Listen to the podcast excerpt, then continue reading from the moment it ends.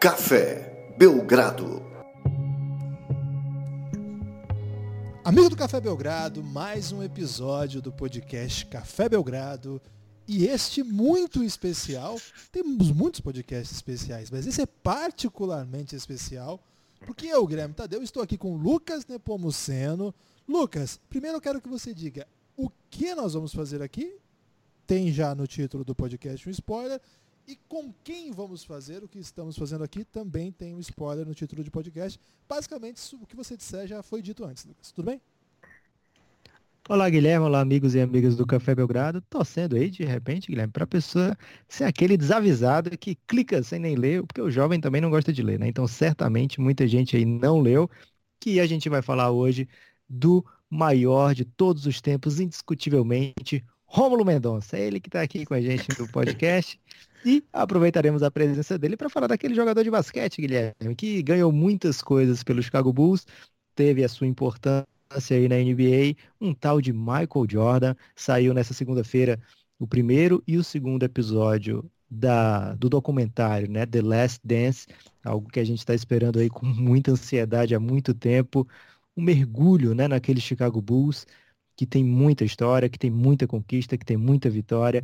É realmente um grande presente para a gente que está nessa quarentena miserável, como diria um grande narrador brasileiro, e agora, pelo menos isso, né? Como se tivéssemos um pouco da NBA de volta nas nossas vidas.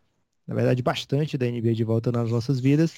E talvez, Guilherme, pelo tanto de recepção que teve, né? Pelo tanto de ansiedade, expectativa por esse episódio, talvez seja o Game of Thrones aí desse ano de 2020 trazendo esse tema que o Rômulo Mendonça adora. Ok, vamos falar de dragões também, então, ao longo desse episódio. Rômulo Mendonça, é, eu sei que você estava muito, né, uma expectativa enorme. Atendeu as expectativas o episódio? Tudo bem? Tudo bem com vocês? Eu gostei. Agora, eu sei que esse. Hoje aqui é só o episódio 1, né? Então vocês vão ter Isso. que me ajudar, porque eu vi o 1 e vi o 2 então eu não quero também começar a falar de coisas que aparecem no 2 me confundindo. Então peço que vocês façam uh, tópicos, sei que vocês são muito organizados, muito disciplinados, muito metódicos, então evidentemente me ajudem, porque eu só vou falar uma coisa, eu sei que é do programa 1, mas o 2 também foi sensacional. Eu adorei o 2, mas aqui não é momento para falar do 2. Ô Lucas, eu acho que ele já está se escalando para o próximo episódio. E a gente vai ter que fazer o esforço de convidá-lo novamente.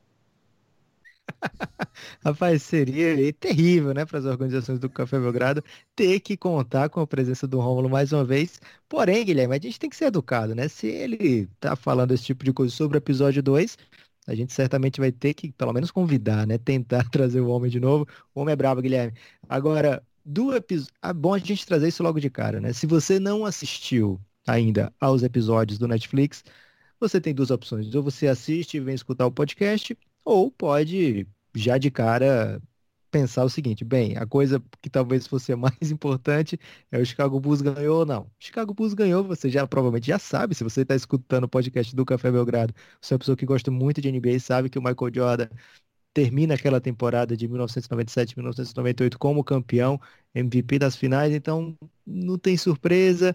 É, então você pode ouvir que esse episódio a gente não vai falar tudo o que aconteceu no documentário, a gente vai apenas trazer coisas que chamaram muito nossa atenção, é, bater com as ideias que a gente já tinha daquela época. É, a gente não conseguia acompanhar a NBA em 98 como se acompanha a NBA em 2020, né, em dois, depois de, da grande abertura aí do League Pass para o Brasil, ficou num preço acessível, apesar de caro ainda, mas de uma maneira que muita gente começou a assistir absolutamente todos os jogos, as TVs começaram a passar o playoff inteiro, então é um outro tipo de acompanhamento da NBA, então talvez para a gente não seja uma grande surpresa esse tipo de programa, Guilherme, onde as pessoas estão tão dentro de um vestiário, né, dos jogadores, mas como eles avisam lá no começo do, do documentário, é algo sem precedentes o tanto de acesso que eles dão a essa equipe de filmagem, né? Então vai ter muita, muita coisa de bastidor desse Chicago Bulls é uma coisa maravilhosa, né? Então você pode ouvir tranquilamente esse episódio, não vai ter grandes spoilers, você pode acabar né, prestando mais atenção em algumas coisas quando você for assistir finalmente o documentário. Se você não assistiu, tá um pouquinho errado. mas aí você pode ouvir aqui e prestar ainda mais atenção no documentário, naquelas coisas e falar, ah, então o Romulo Mendonça gostou dessa parte? Então sou gostei também, sou quase um irmão de de, de, de, de Romulo Mendonça no, no quesito gosto, né? Então dá, já dá para ter essa grande afinidade. Ô Lucas, uma coisa que o Romulo falou, é, elogiando já a nossa grande organização, como que a gente já fez para se, é, não se permitir a grandes confusões que muitas vezes os nossos cérebros nos convidam a experimentar. Nós não assistimos o segundo episódio ainda, precisamente para não confundir nada aqui. Então, se o Romulo falar alguma coisa que a gente não ouviu, a gente fala para ele, Romulo, isso aí eu não lembro não, hein? Mas pode acontecer. então, então, então, eu vou fazer, vou fazer testes durante esse programa, então, hein? para ver se a gente ver, não só prestou atenção. caladinho ou não. É, agora, pro. Não só se a gente prestou atenção no episódio, como também se a gente está prestando atenção no que ele fala, né? Então Exatamente. tem que ter uma dupla atenção. okay. Tô preocupado. Vamos lá então. Nós vamos fazer episódios, portanto, de todos os episódios. Olha aí, um episódio do episódio, um Inception de episódios. Serão 10 ao todo, dois por semana. Se você tá, não sabe ainda, serão sempre dois por semana lá no Netflix e dois por semana aqui no Café Belgrado. Nosso espaço vai ser um pouquinho maior. A gente vai lançar o primeiro logo nos primeiros dias, nas primeiras horas, após o, os dois episódios irem ao ar. E o segundo, o episódio sobre o segundo, quarto, sexto, oitavo e o décimo, sempre no final de semana. Então, você se organize aí para, se você quiser assistir junto com a gente, vai ser assim que funciona. Dá tempo para todo mundo e a gente vai fazendo aqui esse conteúdo aberto no feed sempre para trazer mais gente, conversar com a gente sobre isso. Vamos, vai continuar o Belgram Madness também, é o grande, o grande, a grande competição do momento aí na, na podosfera internacional, mas também vamos nos dedicar aí a essa grande obra que retrata, evidentemente, coisas que fazem com que tanta gente, mais de quantos anos depois, Lucas? 22 anos depois, é, a gente siga aqui falando sobre isso, fazendo uma série de podcasts sobre isso. Esse é o tamanho de tudo. E aí eu começo por aí. Rômulo, é, a expectativa que você tava com a, com a chegada desse, desse documentário, já faz algum tempo que se noticiou que ele iria ao ar e por algum motivo ele se antecipou agora, durante a quarentena. Como é que foi para você o, até chegar esse episódio? Como é que estava a sua expectativa? Ah, a expectativa assim, é sempre de, como o Lucas até citou, né? Por mais que eu ter acompanhado os anos 90, toda a trajetória dos Bulls e do Jordan, eu não tinha, e ninguém aqui no Brasil, na minha idade, tinha como fazer esse acompanhamento uh, quase que diário e acompanhando bastidores, acompanhando intrigas, acompanhando uh, duelos de, de vaidade, de ego. Não. A gente aqui no Brasil, a gente pegava o, o principal, né, o, o, destaque da temporada, via as finais, e não tinha essa profundidade né, de acompanhamento e de conhecimento quanto ao, ao dia a dia. Então, quando foi anunciado o documentário, uma coisa que eu já percebi que é uma tônica que vai ser algo recorrente ao longo de todo o documentário, é essa questão de escancarar bastidores que para o público americano, para muitos, eles vão estar tá revivendo impressões, revivendo as situações. Mas para muito, uh, boa parte do público brasileiro, é, é, como se fosse a primeira vez ou uma aprofundando algo que a gente tinha um conhecimento muito superficial. Então essa questão da, da intriga do, do Jerry Krause, não, general manager do Chicago Bulls com as principais estrelas, já no primeiro episódio, fica bem escancarado, fica ah, bem evidente ah, como havia um atrito a ponto do, do Michael Jordan ah, provocá-lo, ironizá-lo perto dos outros jogadores da comissão técnica. Isso certamente vai ser destacado em outros episódios. E também nesse primeiro episódio eu pude, então, quem viu, né, pôde perceber como o Michael Jordan realmente, a conclusão que eu já chego é que não tinha mesmo né, como ah, estender a história do Jordan dos, com os Bulls. Né? Porque a gente aqui distante, na época, falou que pena. Podia jogar mais uma temporada, mais duas temporadas. Não. Quem acompanhou o dia a dia e agora vê pelo documentário percebe que era a última temporada mesmo. Né? É, que o, as intrigas tinham chegado num nível, num padrão, o desconforto dos principais nomes tinha chegado em um padrão que não tinha como realmente aqui toda aquela história se estendesse.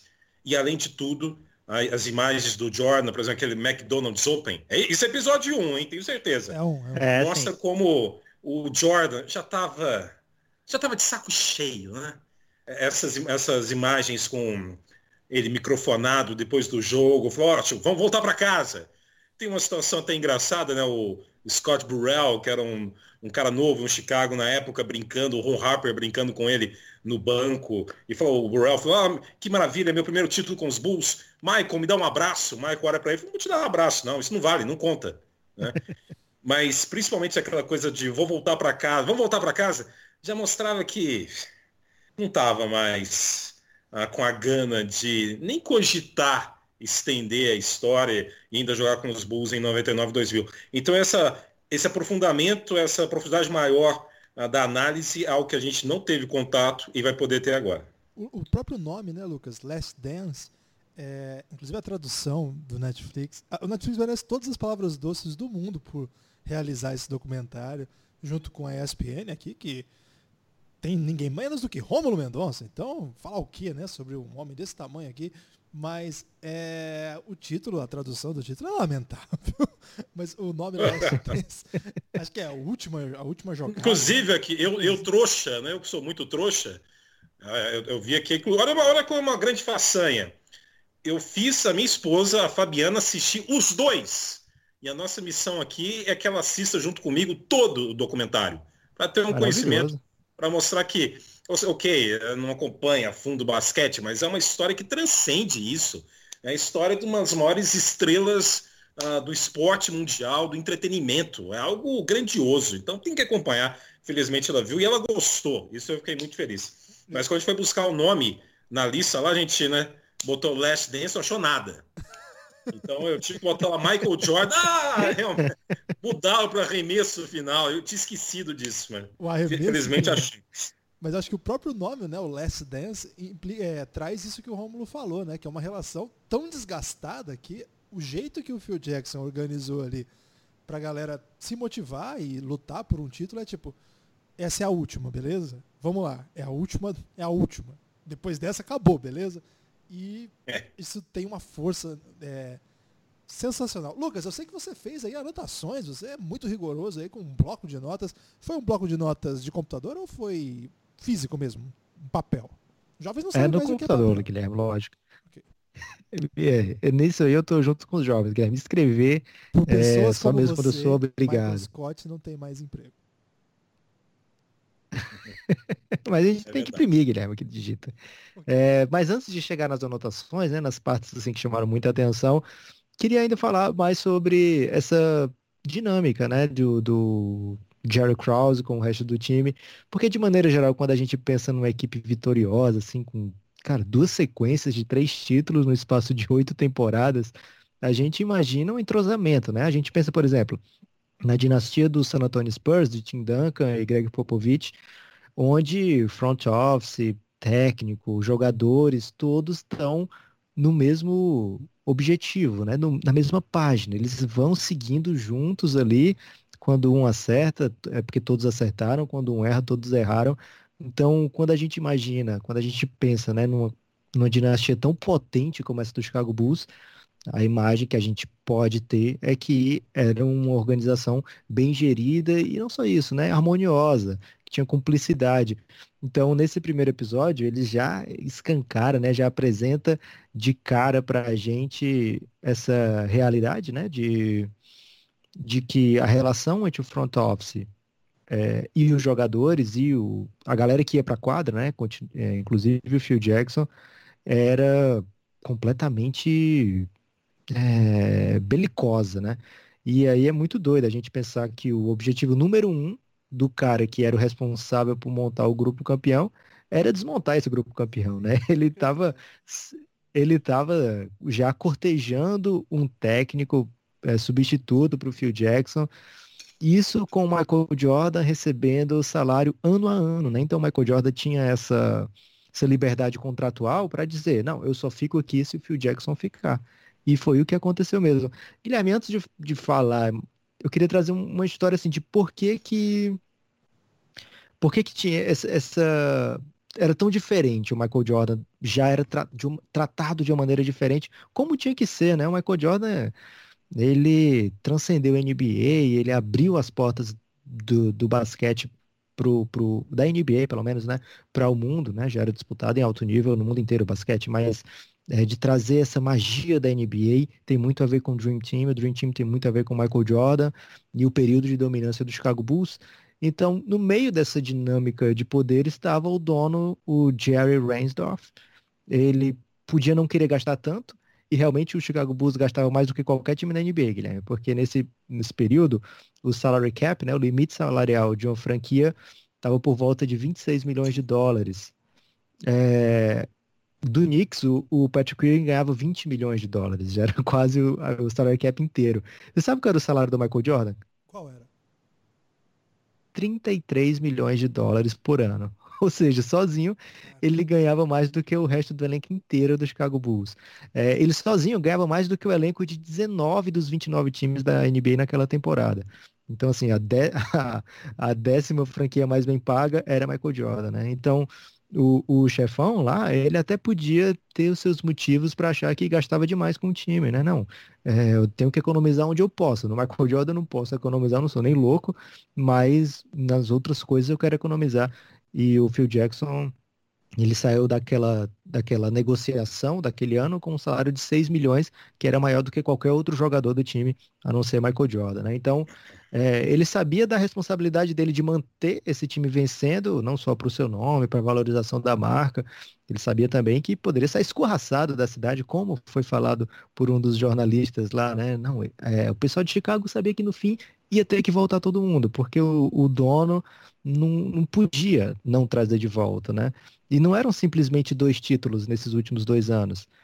É, nem, nem sequer eram cinco títulos nos últimos sete anos, Guilherme, porque nos últimos dois anos, olha que louco, velho. O Chicago Bulls tinha vencido 72 e 69, 69 jogos, respectivamente.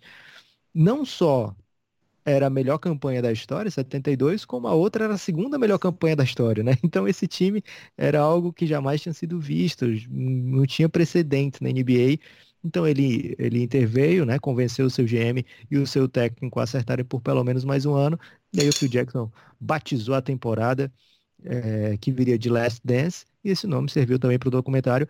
Pena que a galera aqui do Brasil não achou digno, Guilherme, e, e botou arremesso final. Arremesso final. Agora, Romulo, se fosse para destacar assim... Arremesso final parece um... Arremesso final parece o nome de um, de um programa de perguntas e respostas da Rede TV. Cuidado, ó. Você é uma, pessoa, uma personalidade pública. e a Rede TV já teve NBA. É. Transmitiu, temporada 2003-2004 que o Detroit ganhou dos Lakers. Verdade. Eu lembro disso. Mas aqui, só um adendo, um adendo, olha que belo. Temos jovem, adendo. Adendo é bom. Para jovens de 75 anos. Ok. Mas é, que o Lucas falou, além de tudo, além de ser o Jordan, além das conquistas, tinha toda essa metamorfose que o Michael Jordan provocou no Chicago Bulls como franquia e na relação do público da cidade de Chicago com os Bulls, né? que também nesse primeiro episódio destaca como o Chicago em 84, né? o Chicago que antecedeu o, a chegada do Jordan em 84, era, inclusive foi até perguntado para o Jordan, era um circo de cocaína, era ah. droga eram jogadores completamente indisciplinados, com nenhum comprometimento. Eles citam né, como a cidade de Chicago uh, torcia para os Bears na NFL, para os Cubs, para os White Sox. Os, os Bulls eram, os, pelos Black Hawks, os Bulls eram ignorados. Né? Era uma piada de muito mau gosto. E aquele, esse momento dessa pergunta, né, o Jordan dá uma risada que, sinceramente, eu achei que foi forçada. Eu achei que foi um momento em que ele não esperava essa pergunta e ganhou tempo dando a risada para ele encontrar alguma saída, alguma resposta. E a saída que ele encontrou foi justamente contar um, um caso, né? contar a história que ele, como novato, bateu na, na porta lá no hotel, porque todo mundo tinha se desaparecido. E quando ele entrou no, no quarto, ele viu que tinha droga, que tinha uh, mulher, os jogadores, bebida, e até saiu rápido, que ele falou que se a polícia me encontrasse aqui, eu teria o mesmo grau de culpa de quem estava né, produzindo tudo isso. Então era bem evidente, a gente cansa de, de ouvir essa história da como a NBA nos anos 80 teve uma, uma grande mudança com a geração Magic Johnson, Mary Bird, antes era uma liga ah, falida, com muito problema de drogas, o Chicago Bulls era um exemplo bem claro e o episódio destaca muito isso. E durante uma, uma das coletivas do Michael Jordan, Romulo, é, quando até tra trazem isso, né? O cara, o, o Krause quer porque quer o rebuild e o Michael Jordan dá uma declaração que ele provoca um outro time da cidade. Eu não tenho a referência do o Romulo, mas eu, entendi, eu achei muito engraçado. Que, por que, que ele fez uma graça lá que o, o Cubs estava em rebuild eterno? Não teve uma coisa assim? É, é porque ele falou, porque aquilo foi em 97, ele falou que há, há 42 anos os Cubs estavam se reconstruindo, porque é, exatos 42 anos, quer dizer, em 45, tinha sido a última vez que os Cubs tinham disputado a World Series, nem tinham ganho a World Series. Né? Porque a, a conquista anterior tinha sido em 1908 e a última foi agora em 2016. Mas de 45 até 2016, os Cubs só disputaram o World Series, foi campeão em 2016. Então eu estava citando isso com relação à aparição na decisão, entendeu? De 45. E ele, ele faz essa É porque ele disse que não sabia. Ele disse que não sabia, né? Que era, se era garantido começar o rebuild, é. que ia durar dois, três anos. E eu, e eu, realmente... eu nem lembro se ele falou exatamente 42, porque se foi relativo ao World Series, na verdade nem foi 42, foi 52, né? Porque é, 45 mais 50, é, é, o intervalo é de 52 anos, até mais do que ele teria dito. Ele deve ter falado 42 assim como um número muito grande, que talvez provavelmente é. ele nem sabe também. foi, foi... Mas então ele errou pro 10. Eu ri, eu ri sem a referência. Sabe quando você ri só pra te achar engraçado? Você falou, ah, isso... Cara, se o Jordan faz uma piada, você tem que rir. Tem que rir. Ele tem esse poder aí de, de fazer as pessoas rirem com as próprias piadas. Agora, já começa a, a o episódio, né, já começa com essa pancada mesmo. Ele já começa falando assim. Então tinha muita droga lá no Chicago Bulls. Eu acho que é ali que ele meio que avisa, ó, não vai ser aquele documentário café com leite, que só de glórias, produto oficial, não, vai ter pancadaria aqui. E aí já vem com essa intriga que a gente falou até agora do Cross. Eu esperava um clima nesse tom mesmo, Lucas, porque evidentemente já passou tempo suficiente para que as coisas já deem espaço para serem faladas, para serem discutidas. Mas, olha, eu não, eu não esperava, sinceramente, que o primeiro episódio seria tão marcado, por exemplo, por uma rivalidade interna do Bulls, assim.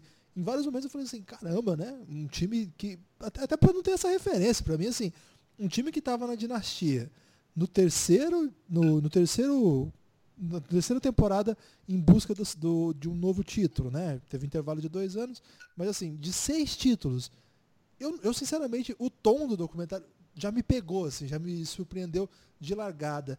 Dos pontos assim que mais chamaram a atenção, Lucas, é, algum desses tem a ver com isso, com esse tom um pouco mais duro do que uma obra simplesmente de veneração do Michael Jordan? Cara, sim, esses dois que você citou nesse momento, sim, já eram os números 1 e 2 aqui da minha lista. Caramba. O primeiro, o Romulo até já falou aqui dele, que foi do fato do Michael Jordan, do Scott Pippen, mas no documentário passa algumas vezes o Michael Jordan fazendo piada na cara do Jerry Krause e não era assim, piada entre amigos, né? O Jerry Krause rindo, não, não era. Era ele perguntando se aquilo ali que o Jerry Krause estava tomando era para crescer e ou se era para emagrecer, né? Porque ele é era bullying, muito... né? Era bullying. É, é bullying. Eu botei aqui trash talk barra bullying, né? Porque pode ser que tem muito fã do Michael Jordan que não vai gostar, Romulo, se você falar coisas como bullying, porque é. para muita gente o Michael Jordan é muito perfeito. É, enfim, então o Michael Jordan fazia, falava isso na cara do Jerry Krause, né? Assim, é, é muito pesado, porque ali, aquele cara ali é o cara que toma as decisões da franquia, né? Então ficava ainda mais evidente o racha, porque às vezes existe o, o racha velado, né? Como a gente está acostumado nessa NBA de hoje, que tem muito media training, que as pessoas sabem muito mais a repercussão que vai causar, né? Então, naquela época ali, pelo menos ali naquele ambiente parcialmente controlado, né? Porque só tava aquela, aquele crew de filmadores que produziram um documentário, né? Tá, provavelmente não ia usar especificamente essa parte, ele não esperava que fosse usado. E lá na França também, quando eles estavam lá no McDonald's, é, o Championship, o, tem hora do, do uma fila de layups lá, o Jordan pergunta se precisa baixar ali a, a bandeira, a, a tabela para o Jerry Cross tentar umas bandejas, né?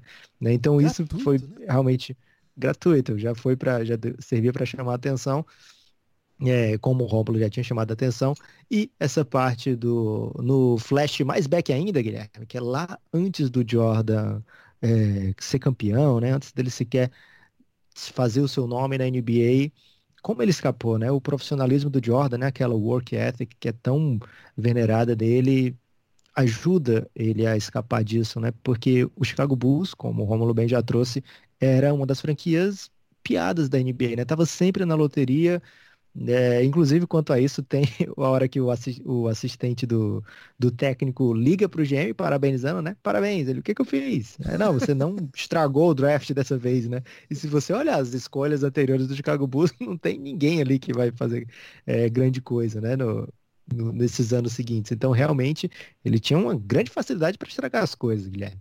É, então, essa parte né, do profissionalismo do Michael Jordan, de evitar, ele fala que saiu logo daquele quarto, é, até para não ser, se alguém chegasse ali, ele não queria ser metido naquilo ali. É muito legal, assim, que o Jordan, porque só da gente pensar que o Jordan poderia facilmente ter sido levado por esse caminho, que atrapalhou tanta carreira, né? Teve jogador que foi draftado na segunda escolha, inclusive acima do que o Jordan, né? E morreu antes de jogar a primeira partida por overdose, né? O Lembaia seria um grandíssimo jogador, né? O torcedor do Celtics imagina que teria conquistado ainda mais títulos com ele. Então, só de pensar que o Jordan poderia ter ido para esse caminho, né? Ter sido levado para esse caminho, dá até um medo retroativo, Guilherme. É... é, cuidado. Agora, uma coisa curiosa que eu queria a intervenção de vocês aí é aquela parte muito divertida do documentário, onde aparece assim umas oito pessoas seguidas, muito tristes, porque Michael Jordan não tinha 2,10 de altura, né? É. Isso aí foi demais. Isso aqui é o que eu ia falar na sequência, porque eu lembro, o... É, foi antes do draft, né? E, e o Walt Frazier, né, que foi campeão com os Knicks nos anos 70 e atualmente é comentarista do, do canal que acompanha os jogos do New York Knicks, ele, ele falando, olha, ele, ele não tem, ele não sabe fura, né? quer dizer, ele não tem 2 e 13 pelo menos, então ele não tem como dominar a liga. E na sequência entrevistam também o Mark Eaton, que era o pivô gigante do, do Utah Jazz nos anos 80, que tem é 2 e 24. Ele também falando como o, um, um único jogador não teria a capacidade, por mais destaque que ele tivesse, de, de dominar a liga, como muitos já falavam do Michael Jordan. E é a questão, né? Era o, é o, domínio dos pivôs. Naquele momento, no início dos anos 80, né, o, prevalecia com muita autoridade a questão da altura do, do super pivô. Então eu entendo que em 1984, no draft, o número um tenha sido o Akin Olajuwon, do, do Houston Rockets. E o Portland, né, que é uma franquia realmente eternamente, com poucas exceções, mas sempre amaldiçoada, ela no ano anterior tinha selecionado o Clyde Drexler no, no draft de 83 como número 14. E, eu, e o documentário destaca isso também, é, que, bom, Drexler e Jordan mesma posição, então o Portland escolheu um pivô, né? escolheu o Sam Bowie, que jogava em Kentucky, né? programa muito tradicional universitário, mas que foi um fiasco.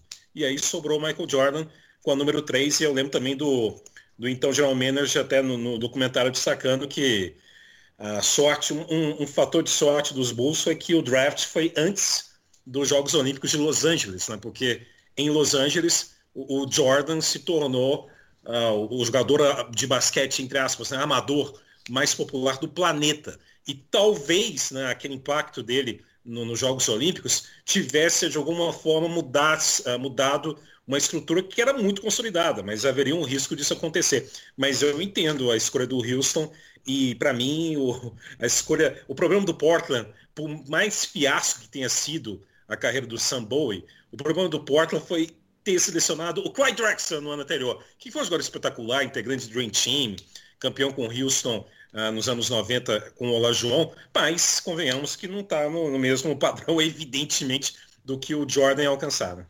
E eles tinham muito isso, né, de dono da posição. Era uma NBA muito estática do ponto de vista de minutagem, muitos jogadores jogando 30 e lá vai. E aí você tinha ali os cinco titulares e os reservas jogavam os minutos para completar o tempo que sobrava ali da rotação. E desses titulares era assim, PG, SG, SF, PF, C. Então, se tem um cara que é dessa posição, ele já é, eu não preciso de mais ninguém. Porque o, o, o, óbvio pra gente hoje é, cara, pega o Jordan, fica Drexler e Jordan, imagina que fenomenal que seria tal.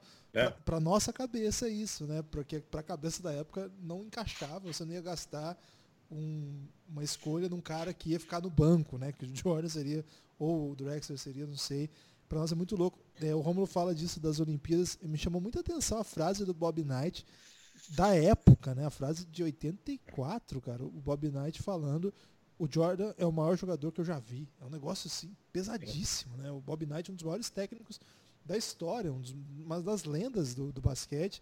E falar aquilo, o menino sequer tinha pisado na NBA e parecia que tinha mesmo esse clima sinistro é, de expectativas sobre o que ele é capaz de fazer, a ponto de os pivôs, acho que é, essa é a inversão que a gente faz no argumento, que para nós é meio ridículo hoje, mas eu acho que o, o, simples fato de uma NBA ser dominada por pivô se permitir pensar, e aí, será que um menino de dois metros só, um ala, vai ser capaz de dominar a NBA? Já mostra o tamanho da expectativa, né? Uma escolha alta, e acho que essa expectativa ele constrói com uma carreira universitária maravilhosa, né? Três anos de altíssimo nível. Curiosamente, o nível, é assim, a bola mais importante dele é no ano de calor, que ele não era ainda o Michael é. Jordan. Acho que ali a bola abre caminho para que ele se torna para que ele se torne o Michael Jordan. Ele era o Mike Jordan, né? Como Isso. ele até fala aqui, depois daquela sexta ele se tornou, ah, começou a ser tratado e chamado de Michael Jordan. Foi um, é um ritual, né? Foi uma formatura para ele também. E acho que isso aí, é, para mim, é o ponto alto do, do, do, primeiro episódio. Tem muitos pontos altos, né? Mas o ponto mais legal é quando passa pela carreira dele em North, na North Carolina. Para mim, assim, foi, foi, foi muito belo. Você gostou disso aí, Romo? Eu achei muito poético e muito bonito. Mas olha, e, mas só falando mais de novo, a questão, o Akin Olajuwon era muito dominante no college, né? Tem um documentário do ESPN 30 por 30, né, que é o do Faz Lama Jama, que era o nome como era conhecido o, o time do Houston Cougars, que foi vice-campeão nacional em dois anos seguidos. Né? Perdeu as duas finais. Uma até para North Carolina State, no Jimmy Valvano em 83, que é, que é uma vitória histórica. Que também tem e, documentário, né? E Houston, que é maravilhoso, que é maravilhoso quando o Jim Valvano, do time campeão 83. É, inclusive eu revi esse documentário semana passada. Né?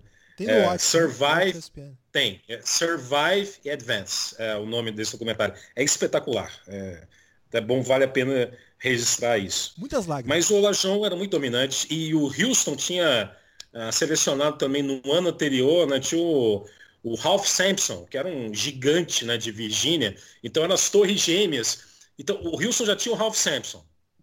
Selecionar o Lajon naquele momento fazia todo sentido, porque com toda a obsessão dos gigantes, por que não construir a primeira versão das torres gêmeas da NBA? Aí, Ralph Sampson e aqui o Lajon.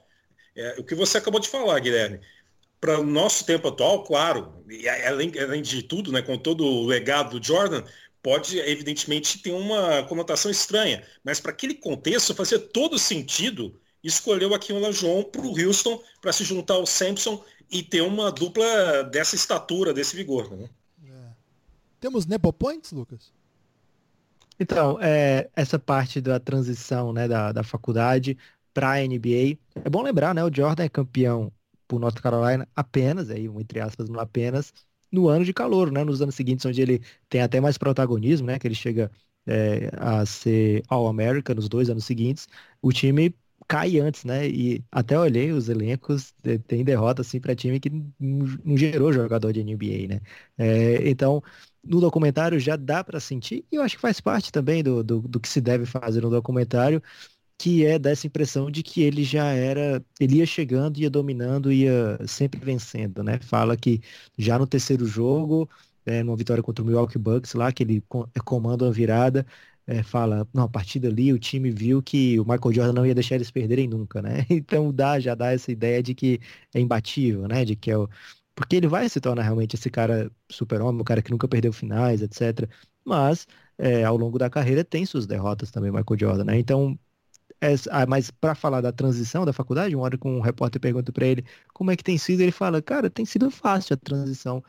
E realmente parece fácil, né? Porque no college ele na melhor temporada, que é a de sophomore, ele faz 20 pontos por jogo, na NBA ele já chega fazendo 28 pontos por jogo, né? E daqui a pouco ele tá fazendo 30 e tantos pontos por jogo. Então, realmente, ele não teve essa, essa barreira, digamos assim, college para NBA, né? Ele já chega, como é falado no documentário, né? No, ele quer ganhar, fazer o nome dele, né? Ele fala lá, Earn My Stripes, né? Que é alguma referência ao exército, eu imagino.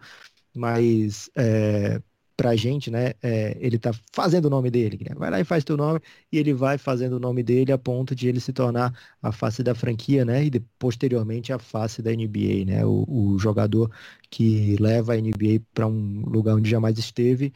E a obsessão pelo trabalho, né? Por ser o melhor, é, ele chega no college e fala, ó, oh, quero ser o melhor o melhor de todos os tempos, né? Ele está chegando no college, ele não tem não é criado ao redor dele essa expectativa ainda, mas ele já fala de cara isso pro técnico dele, que quer ser o melhor de todos os tempos, esse espírito competitivo do, do Jordan, né?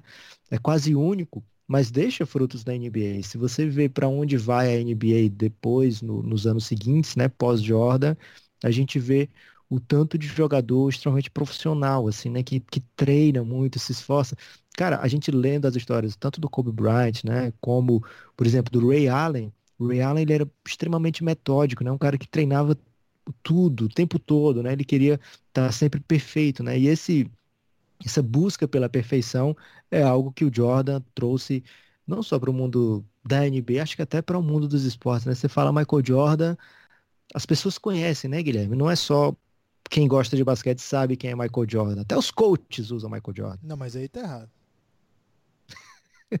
Mas é quando você chega em todo canto, Guilherme. Aí você não tem como escapar. Ok. Um, do, um dos momentos assim que eu acho que fica muito evidente, a, acho que a força mesmo do Michael Jordan é na, tem uma, porque eu acho que é um, um momento pequeno do, do, documentário, mas eu acho lindíssimo, que são é, dois irmãos, né, uma menina e um menino, é, e os pais perguntando se eles queriam um presente lá, não sei o quê, ou assistiu o Bulls do Jordan, né? E, cara, eles. duas crianças, assim. É, eu quero ver o Bulls, né? E outro cara que fala assim, Sim. não, eu preciso ver o Bulls. É, se eu tô vivo, eu tenho essa oportunidade e a minha vida não vai ser completa se eu não ver o Bulls, assim. Sim. É muito forte aquilo. São coisas naturais da época mesmo, sem. Mas só que isso aí é antes do, da estreia da última temporada, né? Já é, já Então tá. já havia também sentimento de que era o último. Né? Pois é, e eu acho que ele. Não das crianças, mas do desse rapaz, eu lembro desse cara falando aí que é uma vida perdida, né? Não compara o Michael Jordan. Isso foi, se, se eu não me engano, bela, bela expressão, foi é, destacando na noite da abertura da temporada 97-98. Acho que foi. Foi quando. É que, que acaba o episódio nessa. Nesse, na apresentação do time, né? Assim, é, então ah. eles fazem essa o primeiro episódio acaba quando o time está entrando em quadra, toca as músicas, etc. E acho que é muito forte, assim. Acho que ele, o documentário parece que vai ser construído nessas bases. É só o começo, né? Mas parece que ele tem se construindo assim muito no, na construção mítica mesmo do Michael Jordan, o maior jogador de basquete de todos os tempos. E assim, o cara que muda o jogo para um outro lugar mesmo. Acho que o primeiro episódio tem a ida dele para Paris, que também mostra aquilo, né? Mostra aquele ambiente de. de Ô Guilherme, mesmo. com licença. Pode falar. Tenho, tenho que fazer esse comentário, cara. Quando eles estão chegando em Paris, aí eles passam por uma fila de repórteres, né? Tem uma multidão lá esperando. e aí tem um cara que pergunta, na hora que o, Jordan passando, né? Passa, assim, você não vai ter tempo de elaborar uma pergunta, ele não, provavelmente não vai parar para responder. O cara pergunta, Jordan, Jordan, o que, que, você achou da Torre Eiffel? Cara, achei aquilo muito genial.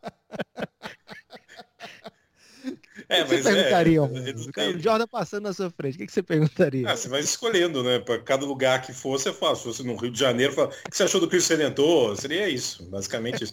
E também na, na França também tem o cara que ele vai num programa de TV, né? E ele, o cara que microfona o Michael Jordan também coloca a caixinha de tradução. Depois ele aproveita e tenta pegar um autógrafo, né? Aí o Jordan, na hora com a cara para ele assim, e aí já vem o, o assessor fala, não, não, aqui não. Aí, aqui não, queridinha. Aqui não. E então, o, cara, o, o cara achou que Jordan, ia né, ficar íntimo. O Jordan falou, antes do documentário, talvez até para promover o documentário, né? Para criar ainda uma expectativa maior, que as pessoas iam odiá-lo depois de assistir o documentário, né?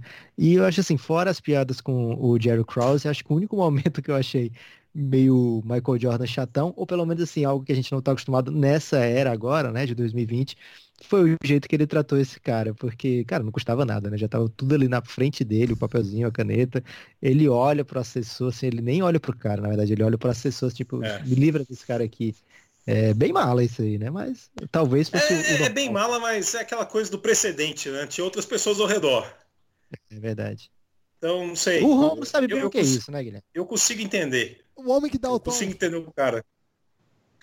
Eu sei, em, em Franca, por exemplo, vocês estavam lá, eu neguei vários. Falei, não. Nenhum. Eu, eu olhava pela cara. Falei, não, você não. Vai, vai pegar o autógrafo do Galvão. E eu, inclusive, Mas aqui... era a pessoa para quem o Romulo olhava e falava, tira esse cara da minha frente, assim, tipo. É, sai, sai. Qual outros é, mas o... aí, Lucas? É, ele, na verdade, ele pediu pro Agra, né? Agra, atende esse aí. Eu, não... é, filho, eu, eu, pensei em falar isso, mas já que vocês estão falando. Mas uma coisa que eu gostei também, que para a gente, evidentemente, o, a referência de comando do Michael Jordan é o Phil Jackson, que já está presente nesse episódio, vai estar presente em todos os episódios do, do Last Dance. Mas gostei também que no primeiro episódio também teve um destaque especial para o técnico dele em North Carolina, né? o Dean Smith, que é um histórico técnico do basquetebol universitário. Muita entrevista também do Roy Williams, né, que atualmente é o, o técnico de North Carolina, mas na época era assistente técnico, mas também acho que foi importante também para registrar um, um, grande comandante do Jordan, antes do Jordan chegar na NBA, além como o Guilherme também lembrou do, do Bob Knight, que é, foi histórico técnico né, de Indiana no college, mas que foi o técnico também do time americano no, nos Jogos Olímpicos de Los Angeles 84. Então achei bem importante isso da, de ressaltar muito a figura do Dean Smith. Pois Cara, é. demais, realmente. E assim, o momento, talvez o, o mais Michael Jordan humano possível que conseguiram colocar lá é a carta que ele manda para a mãe dele, né? A mãe dele é, lendo a exato. carta lá que ele mandou. Aquilo é demais, cara. Ali é, é realmente cara, mostra, né? Ô oh, mãe, manda uma grana, eu tô com 20 dólares só. É... Agora, selo uma... um... É, e selo. é... Na era, é tipo, bota crédito aí hoje em dia. É. É... A relação Michael Jordan e David Stern, né? Vendo a relação Jordan Bulls, pode parecer que o Michael Jordan tinha dificuldade com com a figura de poder, né, que não fosse ele, mas ao mesmo tempo colocando lado a lado ali, até em pequenas passagens, né, o Jordan e o Stern, eu achei eles muito brothers, né, eles fazem muito parte um do outro, assim, né, o Stern conseguiu levar o Jordan a ser esse ícone bilionário que é hoje e vice-versa, né, o, o, Jordan ajuda o David Stern a colocar a NBA lá é, como uma das ligas mais comentadas do mundo inteiro, né, então assim, Talvez o problema fosse o Bus, Guilherme, porque entre o Jordan e o Stern estava tudo bem. Não, eu até, Guilherme, só, só, eu achei até bom que o Lucas lembrou disso e que mostra que eu também estava na dúvida se era no episódio 1, mas você está falando, então é do episódio 1. é, que eu, eu achei uma relação, porque eu vi a cena do Jordan com o David Stern em Paris, né? Sim. Durante o McDonald's Open. E eu percebi até o, o Jordan de uma forma até meio cerimoniosa, de muito respeito ao David Stern, em meio àquela avalanche de provocações do Jordan em relação ao, ao, Jerry Krause, eu também fiquei com essa. Me chamou muita atenção essa diferença de tratamento. Né? Como havia todo um respeito, enquanto com o Jerry Krause, que era uma figura de poder, aí já havia, já havia embate. Mas foi bem interessante. Realmente essa relação do Stern com o Jordan era, era algo além. Chamou atenção também que ele, eles constroem é, no primeiro episódio um trio do Bulls, né? Fica Michael Jordan, evidentemente, acima de todos, e Pippen e depois Rodman. Fica muito claro isso, assim, é, no, no, na construção ali do time, como eles vão apresentando. Eles não falam, por exemplo, do Kukoc é, e o Phil Jackson, né? Eram os quatro, né? Eles, eu acho que são os quatro personagens ali que pelo por onde eles vão construir. É, isso chamou atenção também, porque evidentemente que eu, eu acho que Steve Kerr também vai ter um espaço bom também. Pode ser, é, eu, porque na minha memória, assim, eu era, era muito novo quando o Jordan jogava, tá? Mas assim, se tinha alguém que eu pensava junto com o Jordan, era o Pippen e ponto, assim. a inclusão do Rodman aqui meio que no pacote me surpreendeu um pouco. Eu achei que acho claro que tinha que mencionar o Rodman, um dos grandes jogadores da história do Bulls, mas eu não imaginei que já, já no primeiro já fica assim como se fosse o time dos três, assim, em alguns momentos até aparece isso, né? Alguém falando é o time do, do, do, do MJ, do do Rodman, do Pippen e do Phil Jackson, né? E como já começa a temporada com o Pippen machucado, então fica como se fosse o Rodman, assim, né? É uma, uma coisa peculiar. Acho que é, é uma, é uma essa série vai ajudar um pouco a gente pensar esses personagens que de alguma maneira o, os anos que se seguiram acabaram por transformá-los em, em personagens para além do próprio jogo. O caso do Rodman acho que é um caso óbvio. E acho que até o Phil Jackson, a gente tem uma memória, porque foi muito ruim o final de carreira do Phil Jackson como gestor, né? Ele foi, como técnico não foi muito legal, mas principalmente como gestor foi um horror, né? Foi lamentável, foi grosseiro. Então eu acho que essa série também vai ajudar a reconstituir um pouco a memória do ponto de vista favorável, vitoriosa, heróica, mítica desses personagens. Me chamou um pouco a atenção isso. É maravilhoso o Steve Kerr jovem ainda, né? Mas já com aquela presença na entrevista, né? Sempre dando entrevistas espirituosas, o cara pergunta para ele o segredo da dinastia do Chicago Bulls. Ele começa pensando assim, fazendo a cara de quem vai dar uma resposta é. profunda e fala: É, na verdade, não segredo é Michael Jordan, né? Ele já. Não sei se é uma maneira de se livrar rapidamente aí do, do entrevista. O Romulo provavelmente faz isso muito, Guilherme. Então as pessoas já mandam uma piada Nossa, aí, se livrando. Ótimo, é... mas isso foi, ele foi irônico, ele, ele ameaçou né, fazer um simpósio, fez uma pausa dramática, falando, não, é o Michael. é, agora, Guilherme, uma coisa que a gente estava conversando aqui logo antes da gente entrar no estúdio, é, enquanto esperava, esperava o é Romulo terminar o, é, enquanto esperava o Romulo terminar ali a make, né? O, todo o trabalho de preparação é, preparação. Os banheiros mais famosos seu... do Brasil por conta aí do, dos vídeos que o Romulo faz no Instagram. Tinha que fazer o gagarejo dele, né? Cuidar dessa voz maravilhosa. Então, enquanto isso, a gente ficou conversando, Guilherme, sobre o McDonald's Championship, né? Algo que é muito caro aqui aos brasileiros por conta daquele timaço do Vasco, né? Que disputa com primeiro com o campeão da Europa e depois a final contra o, o San Antonio Spurs, né? Então a gente foi é, porque no documentário eles meio que emendam os dois jogos em um só, não dá essa impressão de que teve a semifinal, que foi contra o time da França, foi contra o PSG. Aliás, Romulo, 89 a 82. Olha que jogaço. Você e vê, aí... o, o documentário não registra isso não. Né? e a final, é, a final contra o Olympiacos, aí sim foi essa vitória de, cento, de 26 pontos, né, que eles citam no documentário, 106 a 74, se eu não me engano, e o Olympiacos, o que, que, a gente fez no jornalismo, no jornalismo investigativo, Guilherme? Descobrindo sobre esse Olympiacos. Pois é, essa informação me pegou totalmente desprevenido. É, o Lucas ainda mandou em tipo de charada. Você nunca vai adivinhar. Porque de fato, eu não, não, não sabia que o Michael Jordan tinha jogado o McDonald's Championship se não fosse esse, se não fosse essa série, eu não tinha a menor maneira de saber mesmo. Assim, nunca fui atrás disso. E aí eu até falei pro Lucas, nossa, mas era diferente, era só um jogo, né? Chamava McDonald's já, mas era só um jogo e era contra um time francês. Eu falei, porque na, no episódio eles falam de um time francês. Eu nem me toquei que era, na verdade, um Olimpia, o Olympiacos que estava ali jogando. Porque, de fato, eles não mostram nada, né? Do, do, do, do time que eles estão enfrentando. Para eles é ninguém, assim. Assim como para eles, por exemplo, Pelé é ninguém, né? Um momento lá eles falam, só pode se equiparar. Assim como Assim como o Jordan falou, né? o Jordan falou, não, isso aqui não conta. Isso aqui não é falou, é título. Não, mas os caras falaram assim, Mohamed Ali e Baby, Baby Ruth, né? Os dois só. Sim. Não tem igual. Né? Por é porque limitaram aos americanos, né? Isso. Os americanos fazem muito isso, inclusive, né? Fazem. E eles, assim, pra mim seria uma história incrível, porque o Olympiacos, melhor time da Europa na época, enfrentando o Michael Jordan, né? Tal. Mas claro, isso não é, não é a meta lá do, do episódio. Aí o Lucas falou, eu falei, cara, não sei quem que é. Aí o Lucas falou, não teve a final. Eu falei, contra quem que foi? Foi com o Olympiacos. Eu falei, quem que tava no Olympiacos? Ele falou, você adivinha quem fez mais pontos? Eu falei, nunca vou adivinhar.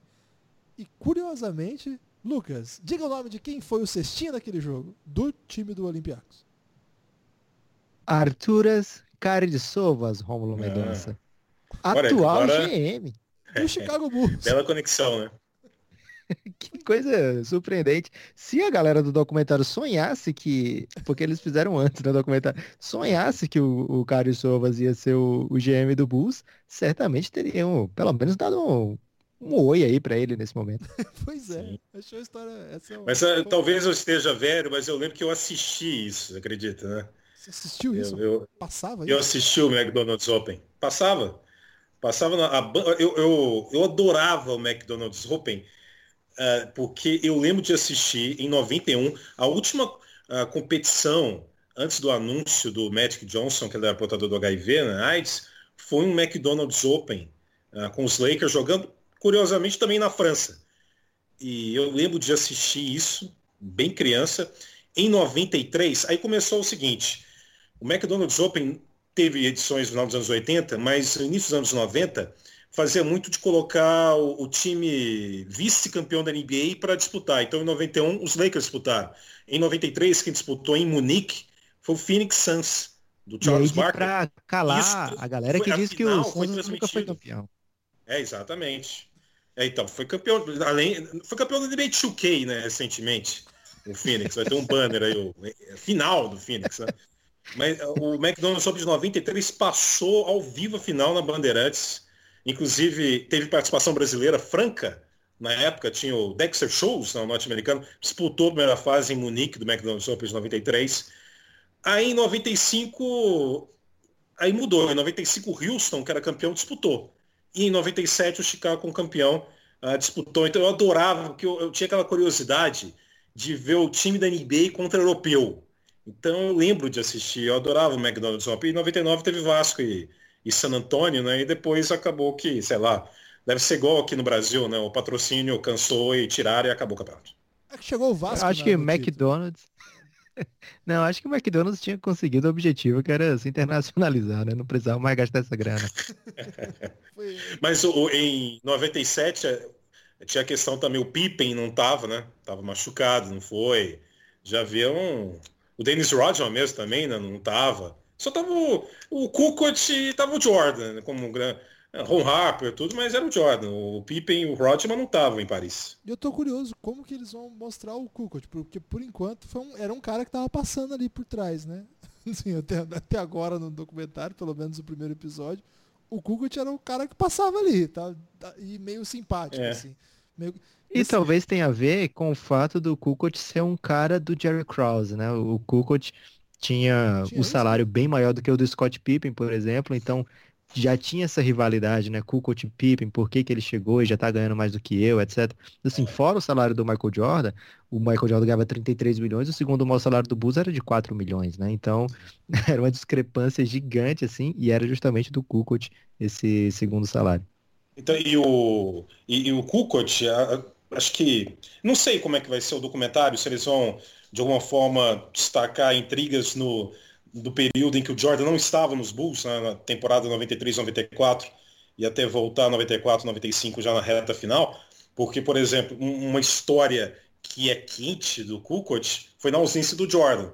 Foi no, nos playoffs de 94, na, na série semifinal contra os Knicks, em que a bola final, no tempo, o Phil Jackson indica que o Kukoc que faria o arremesso final e não o Pippen. E o Pippen fica indignado. E o Kukoc recebe e acerta. O Chicago ganha aquele jogo, perde a série, mas ganha aquela partida. Então, para mim, talvez, quem sabe, e, e também uh, destacando a temporada 92-93, como o Lucas falou, 92-93, no, no último título do primeiro tricampeonato, já havia toda a história que o Kukoc chegaria ao Chicago. Talvez né, seja um capítulo que tem um pouco mais de destaque para isso. Mas como você citou, Guilherme, não vai fugir de ser Pippen, que inclusive é um destaque do episódio 2, né? O Dennis Rodman, Olha que é destaque. Não, só estou anunciando que vai ser o destaque. O Dennis Rodman está no episódio 3 como um protagonista. Vão ser os principais nomes mesmo. Caramba, e o 4 imagina o Phil Jackson, então. Não sei, pode ser. É, não sei. Não sei. Lucas, temos mais Nepopoint? Já estamos aí em reta final. Hum, acho que não, Guilherme. Acho que já foi tudo aqui. Deixa eu ver. Vai falando aí alguma coisa que eu vou procurar aqui nos meus afarrados. Vai falando alguma, Vai falando alguma coisa. coisa. É um método é, desenvolvido aí pelas melhores academias de podcast do mundo, inclusive. Vai, vai enrolando, vai enrolando aí. Mas você está falando enquanto ele está procurando aí. Vai pedindo pro, falando agora há pouco do Dennis Rodman. apoiar a gente. Pode falar. É, tá bom, vai. Não, Não, eu só, o Dennis Rodman, eu tô muito curioso para ver também o episódio 3, né, que semana que vem. Hoje estamos falando do 1, né? Ah, porque o, o Dennis Rodman, além de tudo que ele é, e todo mundo sabe, né? Uma figura excêntrica, o cara chegou. O Pippen era totalmente contrário. O Dennis Rodman em Chicago, muito fruto da rivalidade com o Detroit Pistons. Só que os caras sabiam que era, ele tinha se tornado a figura fundamental, porque o Horace Grant tinha saído do Chicago, né? tinha ido para Orlando. Então era um papel que alguém tinha que desempenhar e uma máquina de rebotes ia desempenhar, no caso do Dennis Rodman. Né? Esse episódio 3, que semana que vem vocês vão destacar, certamente, vai ser bem quente. E eu sei que vocês não viram, mas o episódio 2 também foi uma delícia. Vem no final de eu tô semana. achando que o Romulo já recebeu insider aí, Guilherme. Já viu a série inteira. O homem é dono da ESPN, Lucas. Então ele é dono da Disney lá. Ele tá mandando e desmandando. Então, nesse final de semana vai ter. Daqui a pouco o Lucas vai falar aí, porque ele mandou ir falando enquanto é, ele procurava os seus Nepo Points. Mas antes disso, eu peço para que você que gosta do nosso projeto apoiar o Café Belgrado, cafébelgrado.com.br. A partir de R$ reais todo o conteúdo de áudio. A partir de 20 você participa do grupo que agora chama Don't. É, como é que é? Hum. Destemidos Observadores da NBA contra o inimigo Corona Doncic. É o nosso grupo nessa quarentena. Quando voltar a NBA, volta para o Giannis, o grupo do Telegram do Café Belgrado. R$ reais para apoiar, para ter acesso a todo o conteúdo de podcast. Está tendo Belgra Madness agora, com podcast exclusivo sobre todos os drafts lá para apoiadores. Todos os drafts de 2000 a 2015. Já foi de 2000, de 2002, de 2005 já estão disponíveis. É, essa semana volta o Belgra Madness também, tem mais um episódio. Segunda, quais times vão se enfrentar, Lucas, na segunda rodada? É 2006 contra 2010. Jogaço. 2006, 2010, duas classes muito legais. Então, siga com o Café Belgrado, vem com a gente. cafébelgrado.com.br. Tem boleto, tem cartão, tem todas as modalidades possíveis, é só chegar. E aí, Lucas, o povo tá ansioso pelo que você vai dizer. Não decepcione. Já podem se decepcionar, Guilherme. Aliás, a decepção faz parte da criação de um bom caráter, né? Então, para a decepção da população, já foram tratados aqui todos os Nepo Points nesse, nesse programa maravilhoso, ao longo aí de uma conversa belíssima com esse grande homem que é Rômulo Mendonça. Agora, certamente o Rômulo tem algum destaque aí de- desse episódio que veio ou do que virá, porque ele já viu dois, né? Então ele tem aí algum belo destaque final pra gente. Rômulo, então você tem direito a falar É. o que você quiser, pelo tempo que você quiser, porque esse é o seu destaque final. Né? Então, o meu destaque é o que vem por aí do episódio 2. Não lembro que antigamente as novelas tinham cenas do próximo capítulo? Cara, Acho que atualmente não fazem mais isso. Tem no Game of Mas Thrones isso. isso, hein? no Game of Thrones tem. Ah, então, E dragão. a gente pode eleger também qual que é o dragão do, do Chicago Bulls, né? Quem foi o cuspidor maldito de fogo do Chicago Bulls? Acho que deve ter sido alguém daquele quarto que o Jordan bateu na porta. Deve ter algum dragão lá, hein? Certamente. É, tinha dragão lá. Mas uh, eu destaque então para o episódio 2, que vai falar muito do, do Scottie Pippen. E se vocês acham que a relação entre Michael Jordan e Jerry Krause era tensa, é porque vocês não viram ainda o episódio 2, não viram ainda o que foi e aonde chegou, a que nível chegou a relação, entre aspas, entre Scottie Pippen e Jerry Krause. Foi um verdadeiro caos, ok? Caramba, eu, Lucas. Eu Cara, porque querendo ou não. Chamada maravilhosa que eu fiz que aqui. hein? isso, velho. É porque querendo ou não, Guilherme, o Jordan ainda recebia um chequinho de 33, né? O Pippen recebia de 2, era tipo o oitavo salário do Bulls naquele momento. Então, ele tinha mais motivos ainda pra estar pistola. É, E, tem- e só uma coisa, não, não dando spoiler também, vocês vão ver, vocês aí, não sei, vocês gostam dessa história de tank, né?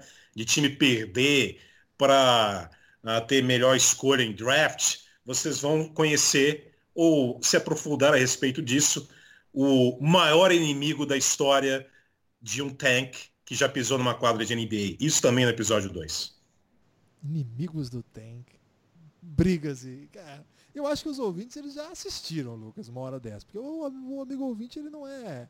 Ele não é tão. Ele é muito ansioso, o jovem hoje em dia é ansioso.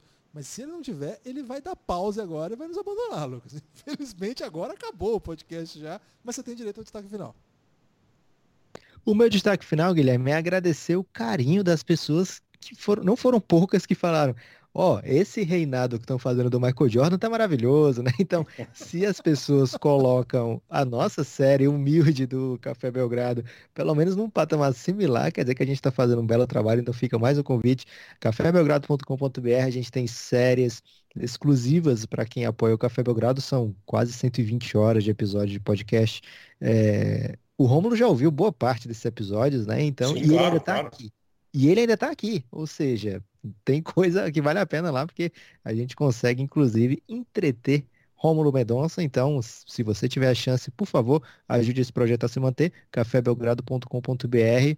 É, o pessoal fala, falaram de verdade, né, da série O Reinado, é, que é uma série que a gente faz sobre a carreira do LeBron James, que a gente acompanha lá desde o draft, né? Então, é, é uma das séries que a gente faz, mas todas as séries que a gente faz, a gente faz bastante pesquisa, né? Conversa bastante entre si para sair uma coisa bem legal. Então, chance, se você gosta do episódio do Café Belgrado, a chance é que você aprove ainda mais, meus amigos, o que a gente faz lá no conteúdo exclusivo. Tem chegado algumas pessoas nessa quarentena, Guilherme, e rapidamente as pessoas vão dizendo, ó, oh, tô viciado em tal coisa, tô adorando tal coisa.